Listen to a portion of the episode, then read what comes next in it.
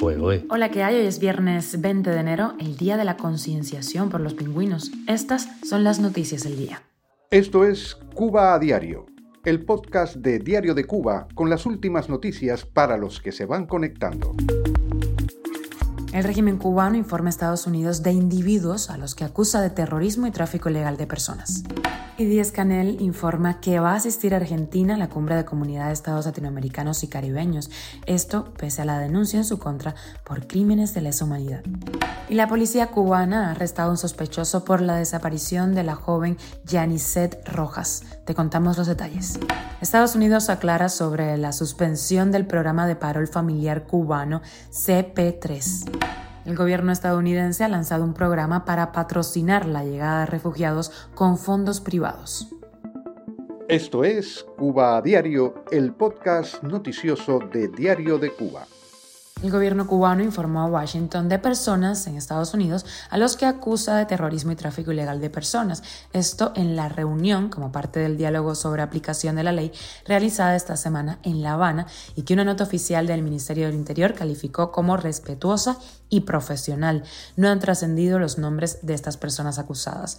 Este encuentro entre autoridades de ambos países se centra en la cooperación para luchar contra el terrorismo, el tráfico ilícito de migrantes, el fraude migratorio, entre otros. Así se señaló una nota del Ministerio del Interior publicada por los medios oficiales. Varias autoridades en Estados Unidos han pedido que no se deje el tema de los derechos humanos de lado, que lo pongan sobre la mesa.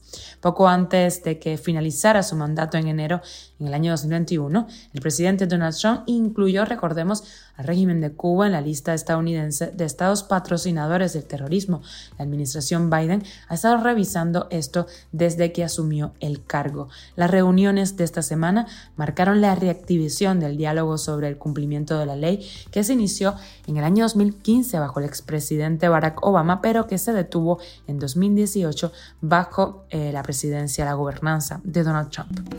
Y pese a la existencia de una denuncia en su contra por crímenes de lesa humanidad, Miguel Díaz Canel dice que no hay miedo, que va a asistir a la cumbre de la Comunidad de Estados Latinoamericanos y Caribeños en Argentina, así lo confirmaron medios de ese país.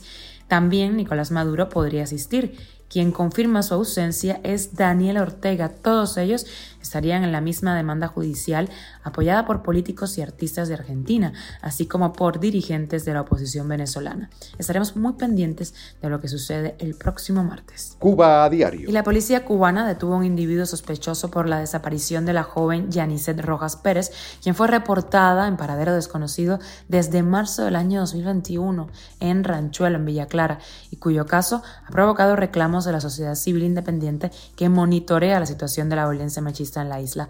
Diario de Cuba confirmó con Giselle Sobrino, cuñada de Yanisset, que las versiones que circulan en redes sociales desde hace unas horas sobre el hallazgo del cuerpo sin vida de Rojas Pérez son falsas.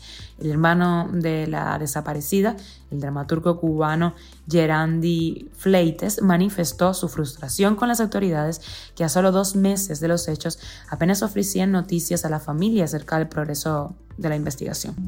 La Embajada de Washington en La Habana aclaró que la suspensión indefinida del programa de parol familiar cubano CP3 no afecta a otros planes similares ni al parol humanitario habilitado el pasado 5 de enero. El parol familiar, el CP3, es un programa diferente, dicen. Fue suspendido en el año 2017 y permanece suspendido. Ahora, los informes de que el programa cubano de parol de reunificación familiar, el CFRP, ha sido cancelado son falsos. La Embajada de Estados Unidos en La Habana continúa procesando individuos a través de este programa que fue reanudado en septiembre del año 2022, así lo explicó en Twitter, ante las confusiones generadas por la similitud de nombre de los tres programas. Cuba a diario. Hello everyone. Providing a safe haven and a new home for people fleeing war, violence and persecution y viajamos a Estados Unidos. El Departamento de Estado de ese país lanzó un programa que va a permitir a grupos de ciudadanos patrocinar a refugiados de todo el mundo para que puedan vivir en Estados Unidos. El secretario de Estado, Anthony Blinken, dijo a través de un comunicado que el Welcome Corps permite a los estadounidenses apoyar directamente a los refugiados. El programa autoriza a que grupos de al menos cinco personas puedan presentar una solicitud como patrocinadores de refugiados refugiados y ayudarlos a asentarse en ese país durante dos o tres meses. Estos grupos contarán con el apoyo de un consorcio de organizaciones de reasentamiento sin fines de lucro. En el primer año, el Departamento de Estado espera recibir al menos 5.000 refugiados. Y como extra, Popurrí Internacional, huelgas en Francia por eh, las propuestas del presidente eh, Macron de reformar las pensiones y alargar hasta los 64 años la edad mínima de jubilación. Hubo más de 200 manifestaciones que se notaron en el transporte, los aeropuertos y la educación. Y pasamos a Ucrania, que ha pedido a países europeos que les manden tanques Leopards por el bienestar de sus ciudadanos. Estos tanques son alemanes y están considerados como uno de los más avanzados del mundo. Lo tienen muchísimos ejércitos europeos, pero ninguno puede dárselo a los ejércitos de otros países sin la aprobación de Berlín, que por el momento ha dicho que no.